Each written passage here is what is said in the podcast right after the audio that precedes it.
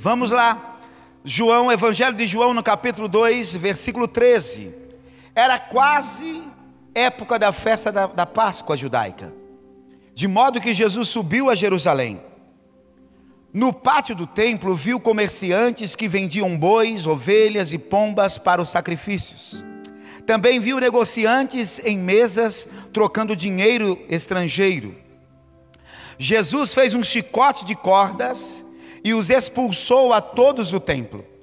Pôs para fora as ovelhas e os bois, espalhou as moedas dos negociantes no chão e virou as mesas. Depois foi até aqueles que vendiam pombas e lhes disse: Tirem essas coisas daqui Parem de fazer da casa de meu pai um mercado. Então os discípulos se lembraram dessa profecia das Escrituras: O zelo pela casa de Deus me consumirá. Amém. Glória a Deus. Nesta manhã, eu quero trabalhar, eu já preguei alguns meses atrás esse sermão. Eu quero trabalhar nesta manhã falando, colocando como tema os dois princípios para sermos a igreja de Cristo. Nós precisamos compreender exatamente qual comportamento que Jesus espera de nós. Algumas vezes nós nos preocupamos demais o que as pessoas pensam de nós. É interessante quando eu me preocupo demais com o que as pessoas pensam de mim, eu estou no extremo. E quando eu não quero me preocupar e verbalizo dizendo, eu nem me importo o que pensam de mim, eu fui para outro extremo. E eu sempre tenho dito que Deus nunca está nos extremos. Qualquer que for a sua ação, qualquer que for a sua reação, se ela mostra você sendo uma pessoa extremista, você está sozinho, ou eu vou piorar a coisa, Carlinho. Você não está com Deus, Deus não está com você, e Deus não estando com você, você não está sozinho. Porque a Bíblia declara que o nosso adversário, ele ruge como leão, porque ele não é leão, só o leão da tribo de Judá pode rugir como leão. Ele não é leão, então ele ruge como um leão, ele procura fazer um barulho como um leão. E ele está ao nosso derredor, Rita, rugindo como leão, com o propósito, Maicon, de tragar, de destruir quem ele puder. E por que ele não está ao nosso redor? Porque ao nosso redor estão os poderosos anjos de Deus. Mas quando eu pego, Douglas, e eu alguma situação, alguma informação, alguma alguma coisa acontece, e eu saio do lugar que estou e vou para algum extremo, é esse lugar que é um lugar de perigo, pastora Neuza, porque Deus não está nesse lugar. Então o que, que eu quero já orientar vocês? Eu pego para mim também. Eu não posso ir a esse extremo dizendo eu não me importo com o que pensam de mim, porque isso é um extremo. E eu não posso também ter o exagero de me preocupar demais com o que as pessoas pensam de mim. Então, como, Leusa, eu vou para o equilíbrio?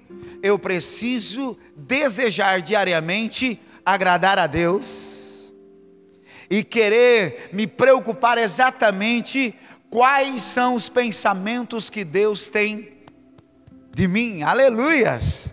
Vocês entendem? É aqui que nós precisamos nos preocupar. Então, esse texto mostra uma disfunção, um comportamento completamente errado de homens que eram guardadores da lei, fariseus, escribas. Gente, o escriba, a gente só sabe que o escriba tinha comportamento errado porque Jesus veio falando dele. Porque antes disso, Toninho, não. Os pais falavam para o filho: Olha, está tá vendo ali? ali está vindo um escriba. Aquele ali é o detentor do conhecimento, é o detentor das revelações de Deus. É ele que estabelece quais doutrinas aqui em Israel são verdadeiras e quais doutrinas não são. Gente, era o ápice de um homem, era o ápice social Ninguém chega e diz assim, eu quero ser um escriba. Não, alguém tinha que escolher. Ainda ontem, no, no momento do batismo, eu disse assim: para que alguém chegasse ao escriba, a, o, o sinédrio olhava e dizia assim: olha, nós vamos ver então quem foi o seu avô, quem foi o seu pai e se ele também está tendo uma vida moral que coincide exatamente com a conduta moral do seu avô e do seu pai. Já pensou? Não era qualquer um, não, Janaína, que chegava a condição. Poderia ter crescido aos pés de Gamaliel, poderia ter crescido aos pés de outro mestre, poderia conhecer muito, mas teria que ter um comportamento geracional para ser chamado de escriba. E ele teria que corresponder ao comportamento moral dos seus pais. Aí Jesus vem, Nara, Jesus vem e revela exatamente que eles são mesquinhos, hipócritas, e Jesus vai detonando e mostrando que eles é, exigem dos outros aquilo que eles não fazem. E aí Jesus revela coragem, revela autoridade, e é por isso que todos diziam assim: ele tem uma autoridade que difere de todos os outros mestres, ele fala diferente. Mas vamos lá, e eu estou falando isso para você, para você entender exatamente essa essa conduta de Jesus ali no templo. Nós precisamos compreender que todo homem judeu deveria comparecer a três festas anuais em Jerusalém. Não importa qual era a distância que ele morava, mas ele tinha que subir em Jerusalém no mínimo três vezes ao ano. Primeiro para a festa, para a festa da Páscoa, segundo para a festa do Pentecostes e a festa dos tabernáculos. O triste é que os sacerdotes, os escribas, haviam estabelecido um negócio lucrativo de câmbio de moedas estrangeiras e vendas de animais e sacrifícios.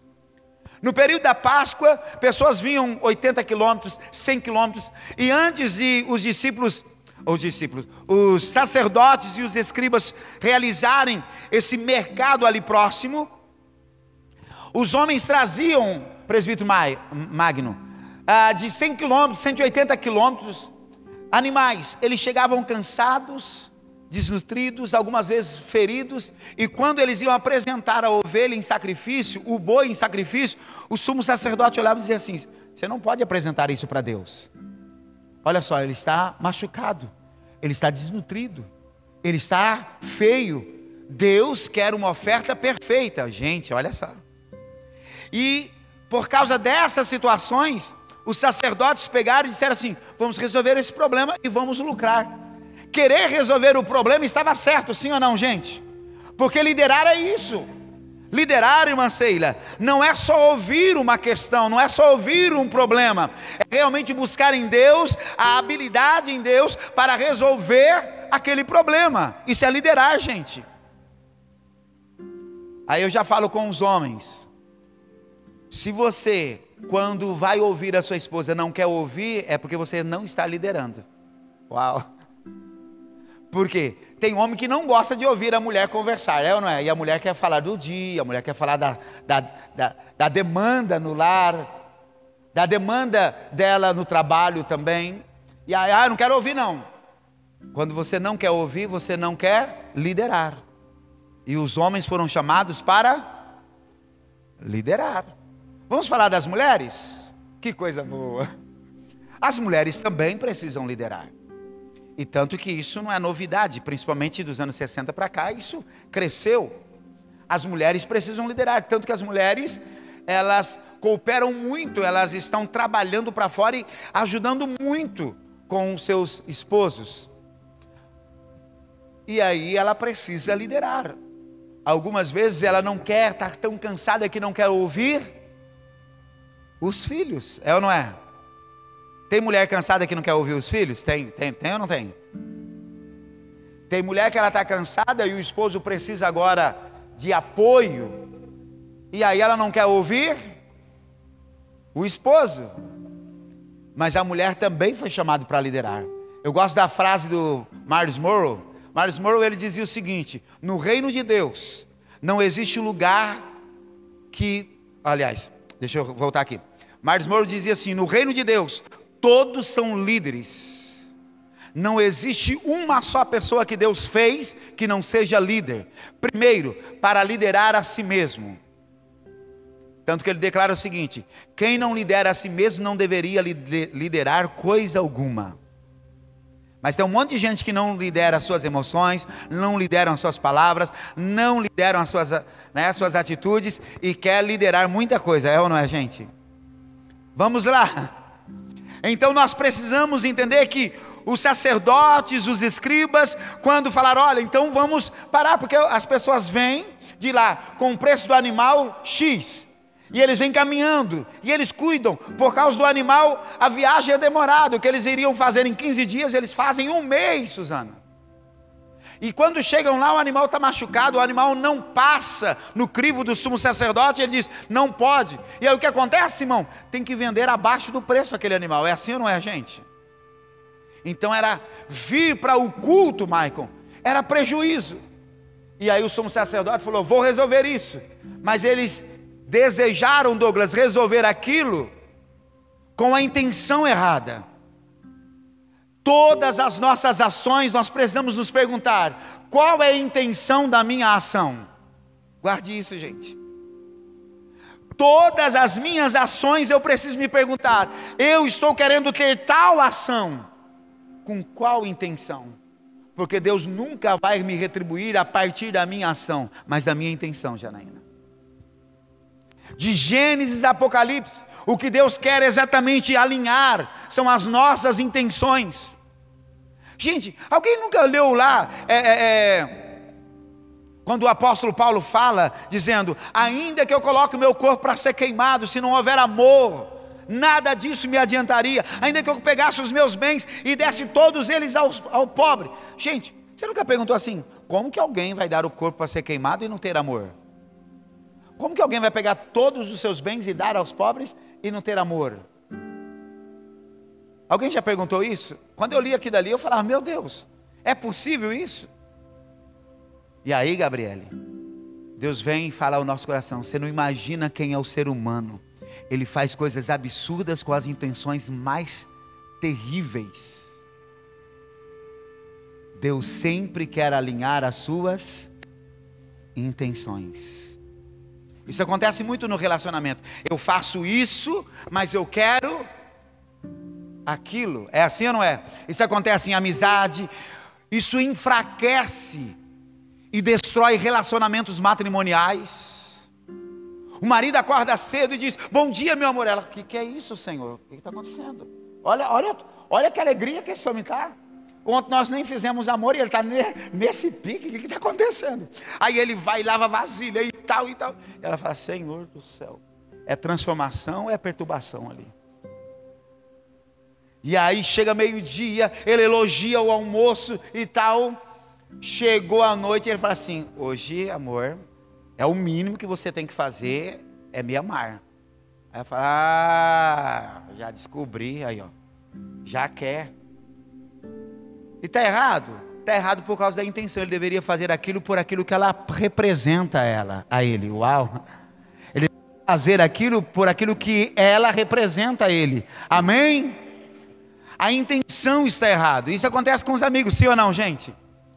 Então os, os sacerdotes levaram, e é interessante se você for ver, Flávio José diz assim que nos primeiros anos eles trouxeram os animais para próximo do templo. Logo depois, eles agora estavam colocando a mesa para trocar as moedas estrangeiras, para ser a mesa de câmbio lá, né? Trouxeram os animais para um lugar, o único lugar, Douglas, o único lugar que os gentios poderiam ouvir a palavra de Deus o único lugar que os gentios podiam ficar em pé para ouvir a palavra, para ouvir o louvor, para saber do Deus que fez os céus e a terra, o único lugar. Agora os gentios tinham que chegar e ver aquela mesa de câmbio, as pessoas lucrando terrivelmente, os animais ali. Os homens que deveriam, Rita, levar os gentios ao conhecimento de Deus, estavam fazendo os gentios terem pavor daqueles que servem a Deus. Você já viu alguma história assim? Olha, eu até sei que Deus é bom, eu sei que as coisas, que Deus é real, mas eu, eu não, não, não quero ser crente, porque eu vou ser crente igual fulano, eu vou ser crente igual o Bertano. Você já ouviu essa história? É triste, não é? Você quer ir para a igreja? Você viu o que o pastor Fulano fez? O que o pastor Bertano, e o bispo, e o apóstolo, e não sei o que tem. E a gente fica meio pequenininho. Eu não fico mais pequenininho, não. Quando alguém vem citando Fulano de tal, Bertano de tal, eu falo assim: olha, a Bíblia diz que seria impossível não vir escândalo, mas ai daqueles que por quem vier o escândalo. Eu sou meio ousado, gente. Eu falo assim: olha, eu estou há 30 anos pastoreando. Procura no meu CPF se eu estou devendo para alguém. Procure a minha caminhada se eu algum dia desrespeitei alguém. Se eu desrespeitei filha de alguém. E eu tenho o prazer de falar assim, a alegria de falar assim, ó, desde a minha terra juventude até os meus altos 49 anos, não tem uma menina, não tem um lugar que alguém possa dizer assim: o Paulinho fez isso, o Paulinho fez aquilo, de desrespeito. Então eu chamo a responsabilidade para mim. Os crentes precisam ter essa ousadia. E ainda que você tenha tido alguma, algum problema lá no passado, você tem que dizer assim: ó, do momento que eu abracei a palavra de Deus, fiz a palavra de Deus dirigir a minha vida. Olhe para a minha vida de 2000 e tal para cá. Você vai ver uma pessoa que ama a Deus, que obedece a Deus, que ama as pessoas e que quer ver Deus transformar as vidas das pessoas. Vocês estão entendendo, gente? Nós precisamos, a palavra do momento, né? Nós precisamos nos empoderar. Nós precisamos nos posicionar e mostrar para as pessoas que o nosso Deus é um Deus que transforma. E o tema é destruir a mesa da injustiça. O que Jesus fez? Jesus chegou, viu agora essa negociata, esse lucro exacerbado, e Jesus então foi lá e ficou furioso. Ele fez uma corda, fez um, pegou uns panos lá, pegou Alguns outros textos dizem que ele pegou uma corda e ele começou a gritar com os homens e falar: vocês são pecadores, vocês estão fazendo da casa de Deus é, um lugar de lucro, um mercado. E levantou, destruiu as mesas, levantou as mesas e fez todo mundo sair correndo de lá, gente. Por que Jesus fez isso? Porque havia uma ação de pessoas que deveriam atrair pessoas para Deus, essa atitude estava fazendo as pessoas não querer Deus. Qual que é a proposta dessa manhã? É falar exatamente isso. Quais áreas da nossa vida que alguma ação nossa está manifestando injustiça? O primeiro, o primeiro pilar, o primeiro princípio para eu manifestar Cristo é eu me desvencilhar com toda ação injusta, com toda e qualquer ação injusta, com toda e qualquer ação injusta. Se você for sentar com a Luciana, você vai ver quantas vezes ela falava assim: amor, nós estamos perdendo dinheiro porque não é, isso não é o combinado. E aí a pessoa está falando que é, mas não é o combinado. Eu lembro que eu vendi um carro para uma pessoa e aí fui lá, tirei o nada consta e não tinha uma multa. Ele foi para Campo Grande, chegou com uma multa, 10, 15 dias depois, e trouxe. E aí ele trouxe pai, trouxe um monte de gente e começou a fazer. Falei, amigão, você sabe que dia que eu te vendi? Vamos ver. Tal. E aí ele, não, mas não sei o que tem, e eu estava escondido e pá, pá, pá. Não, vamos ver o dia da multa. Estava tudo explícito lá. Mas ele quis fazer pampeiro, falei assim, amigo, Olha, vai me apertar eu pagar essa multa, mas não vai acabar com a minha finança. Vamos lá. Esse é o problema? Você não vai poder falar para mim que eu fui injusto. Essas coisas fiz muitas vezes. Estou aqui, gente. Em 2010, Eu comprei um carro de um pastor. E o carro estava em busca de apreensão. Um presidente de um ministério muito maior do que o nosso. Eu perdi 8.200 reais. Isso só judiou muito da minha finança para eu pagar a casa que eu estava comp comprando. Judiou muito. Demorou mais de dois anos, Maico, para eu dar uma equilibrada, porque como que alguém perde 8.200 reais? É muito dinheiro. Mas eu decidi, falei assim, ó, então eu quero te abençoar. E o cara que me fez a, a sacanagem, depois, ele estava passando por um problema, e o pastor Denilson estava numa crescente extraordinária, numa manifestação de Deus. Eu disse para ele: Eu quero trazer o pastor aqui para orar por você. Ele assustou, porque ele me feriu com 8.200 reais e eu levo um homem de Deus lá para abençoar. E Deus usou o pastor Denilson de uma maneira extraordinária para trazer cura de filho com pai, de filho com genro, de, de, de sogro com genro. Deus trouxe uma restauração. O prejuízo ficou comigo, não tem problema. Eu lembro que essa, essa foi mais difícil, essa foi a primeira evangelista Celia, essa foi terrível. Eu ajudei um jovem, a igreja excluiu ele, ajudei, pastoreei ele, e quando ele estava bem, eu pedi um carro para ele. E ele mentiu para mim, ele disse que o sogro dele estava é, é, plantando soja, e ele me deu um contrato. Lá em São Gabriel tem muito isso, você compra, vende vende um produto para alguém, ele te dá um contrato, depois de seis meses ou um ano, você recebe. Eu demorei um ano, Michael. Quando eu fui receber o contrato, não tinha valia nenhuma. E eu perdi a venda de um carro. Hoje eu estou de carro, aí eu faço isso, compro de outro irmão um carro, passo esse contrato para o irmão, irmão, não, tranquilo, eu estou pegando do senhor, não tenho nada com ele. Não, ok. Um ano depois, eu tenho que me virar nos 30 para vender aquele carro, porque eu tenho uma dívida. E aí eu vou para São Gabriel, para Campo Grande, sem carro, a pé. Na semana que antecede a minha transferência para Campo Grande, eu tenho carro. Na outra semana eu estou sem carro, Suzana. E com dívida. Porque para vender rápido, para pagar a dívida, eu vendi abaixo do preço. Paguei, dei, vendi o carro, paguei e ainda ficou uma dívida. Por que, que eu estou falando isso para você? Porque quantas ações de injustiça a gente tem, seja com o filho, você está nervoso e você grita com seu filho, você não tem paciência. São mesas da, da, da injustiça que precisam ser viradas. Você não tem paciência com seu esposo, não tem paciência com a sua esposa, você tem paciência com todo mundo, menos com as pessoas ao seu redor. Quantas injustiças familiares têm acontecido? Vocês estão aí? Porque a gente sempre olha para isso no aspecto lá fora. Eu quero trazer para dentro, amém? Nós precisamos quebrar a mesa da injustiça. Eu quero nessa manhã que Deus traga ao seu coração, ao meu coração, Deus, eu preciso que o Senhor me revele quais áreas de injustiça eu estou cometendo com meu esposo, com minha esposa, com meus filhos, com a igreja.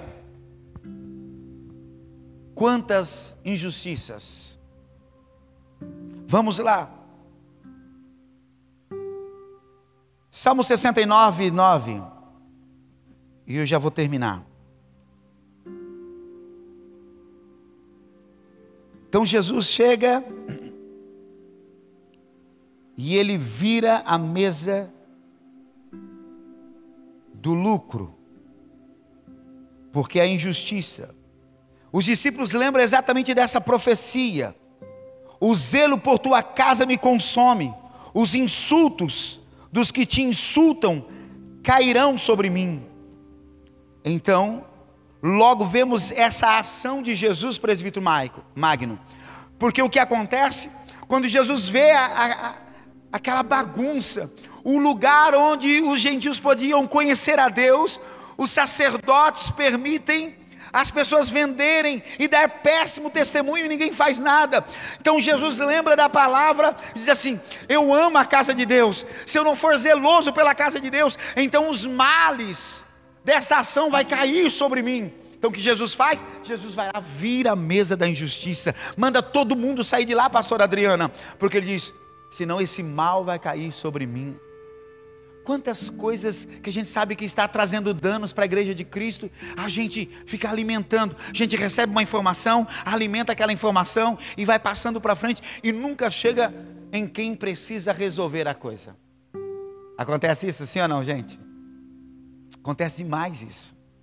Então, o primeiro princípio, eu preciso perceber, detectar, encontrar quais comportamentos de injustiça que eu possa estar fazendo, que alguém ao meu redor possa estar fazendo, que eu tenha influência, para eu ir lá e chamar ele e falar assim: precisamos resolver isso. Essa atitude sua não é justa. Deus não está na injustiça. Deus não trabalha com a injustiça. Deus trabalha de maneira justa. Amém, gente? É assim que a gente precisa fazer. Se você for conversar com a Luciana, conversar com os meus filhos mais velhos, vocês souberam o que eu já fiz por pessoas. Porque eu decidi, eu não vou ter ações injustas. Essa a gente precisa fazer. Vamos lá. E para nós terminarmos, o outro princípio que é tão importante quanto o primeiro é João 13, Evangelho de João, capítulo 13. E é aqui que nós precisamos crescer. Diz assim o texto: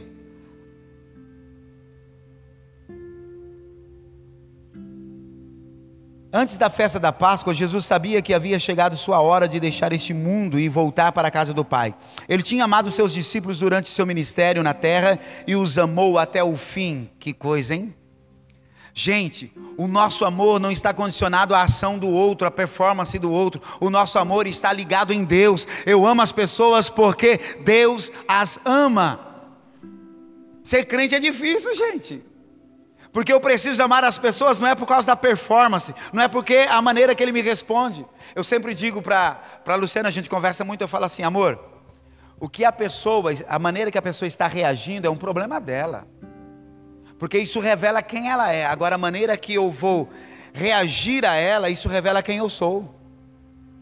Ah, mas algumas vezes você parece bobo. Eu falei, não, podem pensar isso de mim, mas eu quero ter convicção de que o meu Deus está se agradando de mim.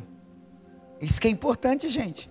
Vamos lá. E estava na hora de jantar. O diabo já havia é, instigado Judas, filho de Simão Iscariotes, a trair Jesus. Jesus sabia que o Pai lhe dera autoridade sobre todas as coisas que, vi, que viera de Deus e voltaria para Deus. Assim levantou-se da mesa, tirou a capa, enrolou uma toalha na cintura, depois derramou água numa bacia e começou a lavar os pés de seus discípulos, enxugando-os com a toalha que estava em sua cintura. Quando Jesus chegou a Simão Pedro, este disse: Senhor, vai lavar os meus pés? Jesus respondeu: Você não entende agora o que estou fazendo, mas algum dia entenderá.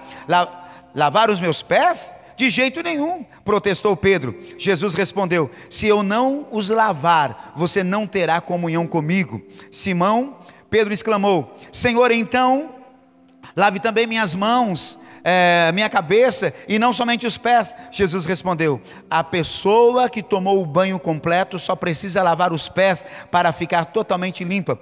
E vocês estão limpos, mas nem todos, pois Jesus sabia que o trai, quem o trairia, quem o trairia. Foi a isso que se referiu quando disse: Nem todos vocês estão limpos. Depois de lavar os pés deles, Jesus vestiu a capa novamente, retornou ao seu lugar e perguntou: Vocês entendem o que eu fiz? Vocês me chamam mestre e senhor, e tem razão, porque eu sou. E uma vez que e uma vez que eu, seu, seu senhor e mestre, lavei os seus pés, vocês devem lavar os pés uns dos outros. Eu lhes dei um exemplo a ser seguido. Façam como eu fiz a vocês, e eu lhes digo a verdade: o escravo não é maior que o seu senhor, nem o mensageiro é mais importante que aquele que o envia. Agora que vocês sabem estas coisas, serão felizes, serão felizes se a praticarem. Aleluia. Qual é o segundo princípio? Nós precisamos lavar os pés um do outro. Vamos lá e eu vou terminar rápido agora. Nós precisamos entender, na cultura judaica, só escravos que não fossem judeus que poderiam lavar os pés. O lavar os pés, Douglas, era uma situação tão é, depreciativa que quando um judeu ele perdesse os seus bens e se tornava escravo de um outro judeu, pastora Neuza, esse judeu senhor, ele tinha uma ordem de Deus de nunca colocar aquele escravo para lavar os pés, porque era humilhação demais, Carlinho. Então, quais eram os, quais eram os escravos que lavavam os pés? Só escravos de outras nações, gentios, heveus, qualquer outro povo, menos o judeu. E raras vezes acontecia, evangelista Adriano, de um judeu querer lavar o pé do outro. Era assim, um filho querendo falar, pai, hoje eu quero lavar os seus pés, porque eu quero mostrar para a nossa família o quanto eu tenho o Senhor como alta estima. Um genro querendo lavar os pés do sogro era assim.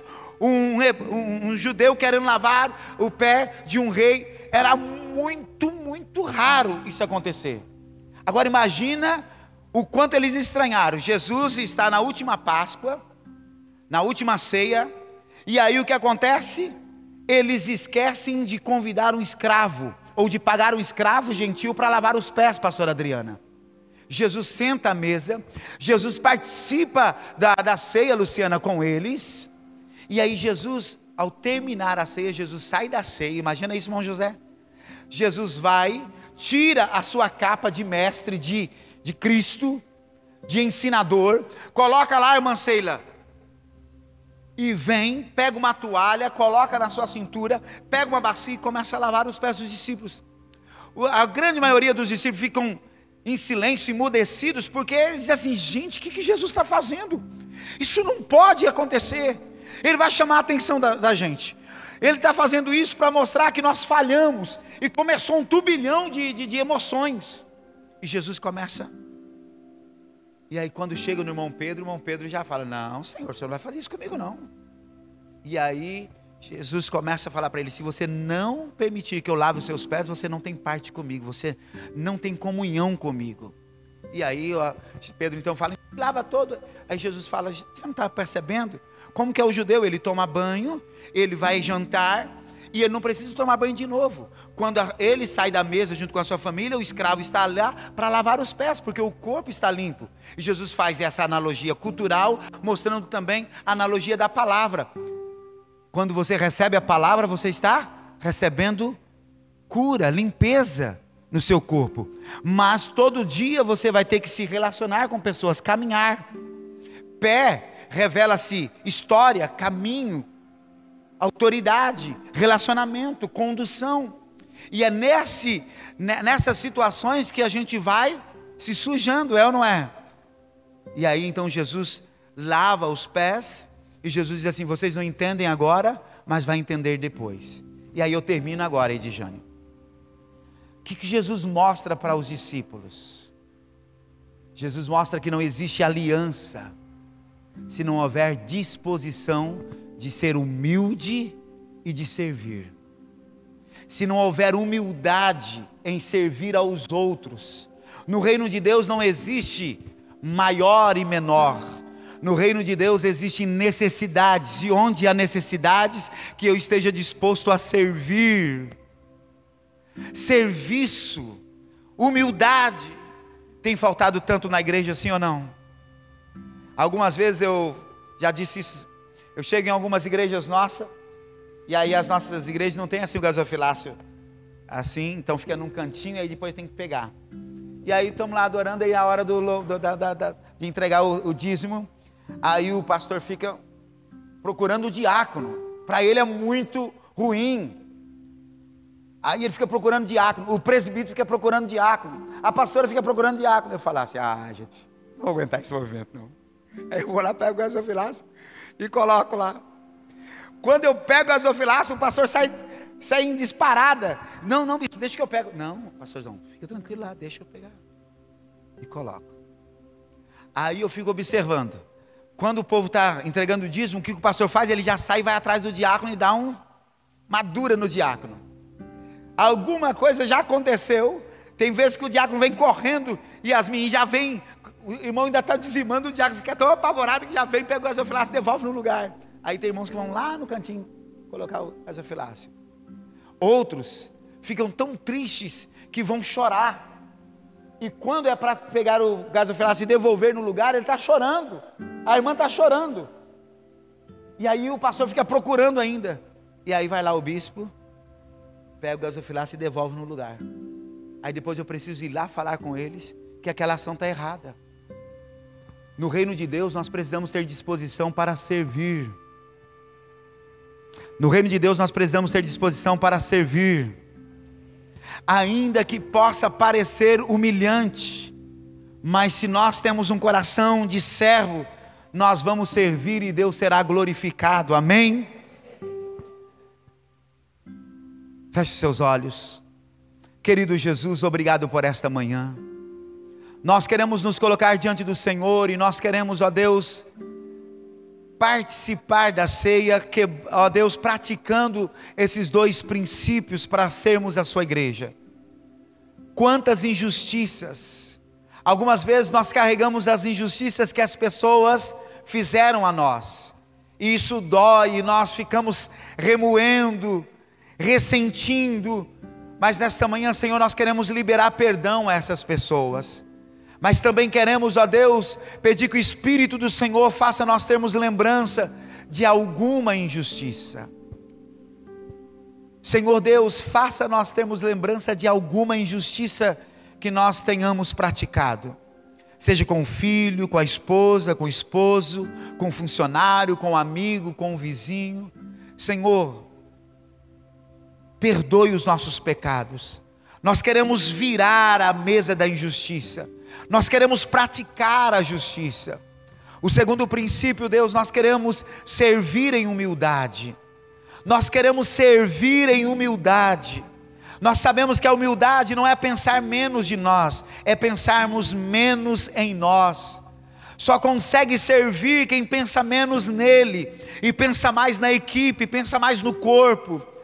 Jesus, o Senhor mostrou sendo mestre e Senhor, o Senhor lavou os pés dos discípulos e o Senhor verbalizou que a maneira para nós termos comunhão não é só na aliança, é no serviço em humildade, é servir de maneira humilde, sem ter a pretensão de aparecer. Espírito Santo, vem, faça nós desenvolvermos esses dois princípios na nossa vida, no nosso trabalho, no nosso lar, na nossa igreja, diariamente. Nós queremos, ó Deus, dizer não à injustiça. Nós queremos, ó Deus, praticar a justiça. Queremos, ó Deus, servir em humildade. Espírito Santo de Deus, abra os olhos do nosso entendimento para nós participarmos da ceia, sermos fortalecidos. E nós, ó Deus, sermos instrumento de justiça para esse mundo. Em nome de Jesus. Em nome de Jesus. Amém? Quero convidar os diáconos para estarem aqui para nós ministrarmos a ceia.